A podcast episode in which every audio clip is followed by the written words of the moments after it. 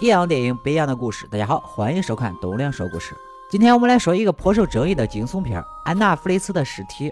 我们的女主小美是一具尸体，没错，你没听错，就是一具尸体。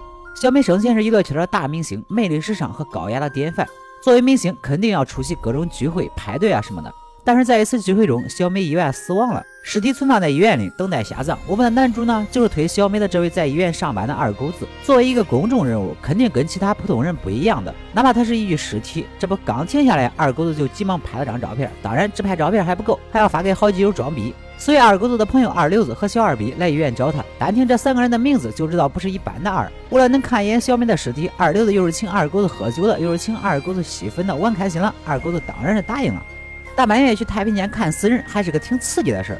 二狗子直接掀开了一具黑毛密集的男尸，把俩基友吓得不轻，嘴上你妈逼，心里妈卖逼。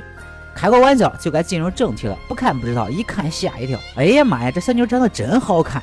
二流子当场就忍不住上手了。二流子说自己也是医学专业的，想给小美检查一下身体。二狗子和小二逼当然是很配合的，在外边偷看。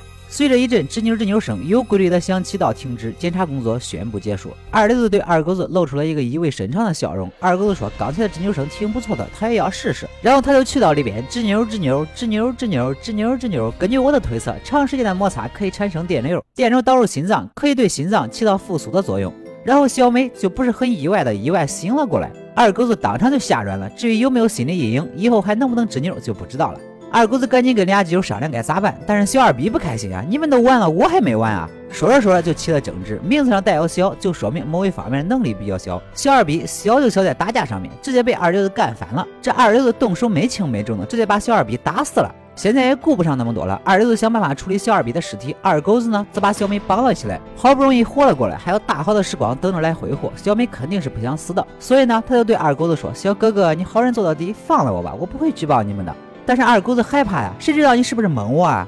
接着二狗子开始清理小二逼留下的血迹，二流子去找装小二逼尸体的垃圾桶。小美还是很聪明的，趁俩人注意不到她的功夫，悄悄地挣脱了绳子，但是手脚还是比较僵硬，只能在地上一点一点的蠕动。最终小美还是被二流子在电梯中找到，拎着腿拉了回来。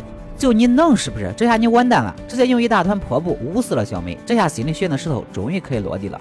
接着继续之前的工作，二流子处理小二逼的尸体，二狗子处理小美的尸体。谁知道小美的眼睛竟然又睁开了？这你妈小美这是成不死系人物了吧？这二狗子啊还是不够狠，悄悄的盖上了单子，也没跟二流子说这事儿。事情都办妥了，俩人准备离开医院。二流子突然发现自己的银行卡不见了，非要回停尸间寻找。二狗子怎么劝都不听，结果开门就看到了再次死而复生的小美。亏我那么相信你，竟然后背给我捅刀子！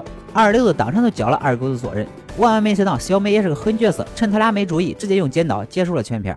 至于小美这化身不死系，一次又一次复活的原因，我也没整明白。你们觉得是什么原因呢？这个故事告诉我们，做好事呢，就要把好事做完；做坏事呢，就要把坏事做绝。好了，今天的故事就说到这里。喜欢我的朋友，记得点赞、评论、关注一下。我们下期再见。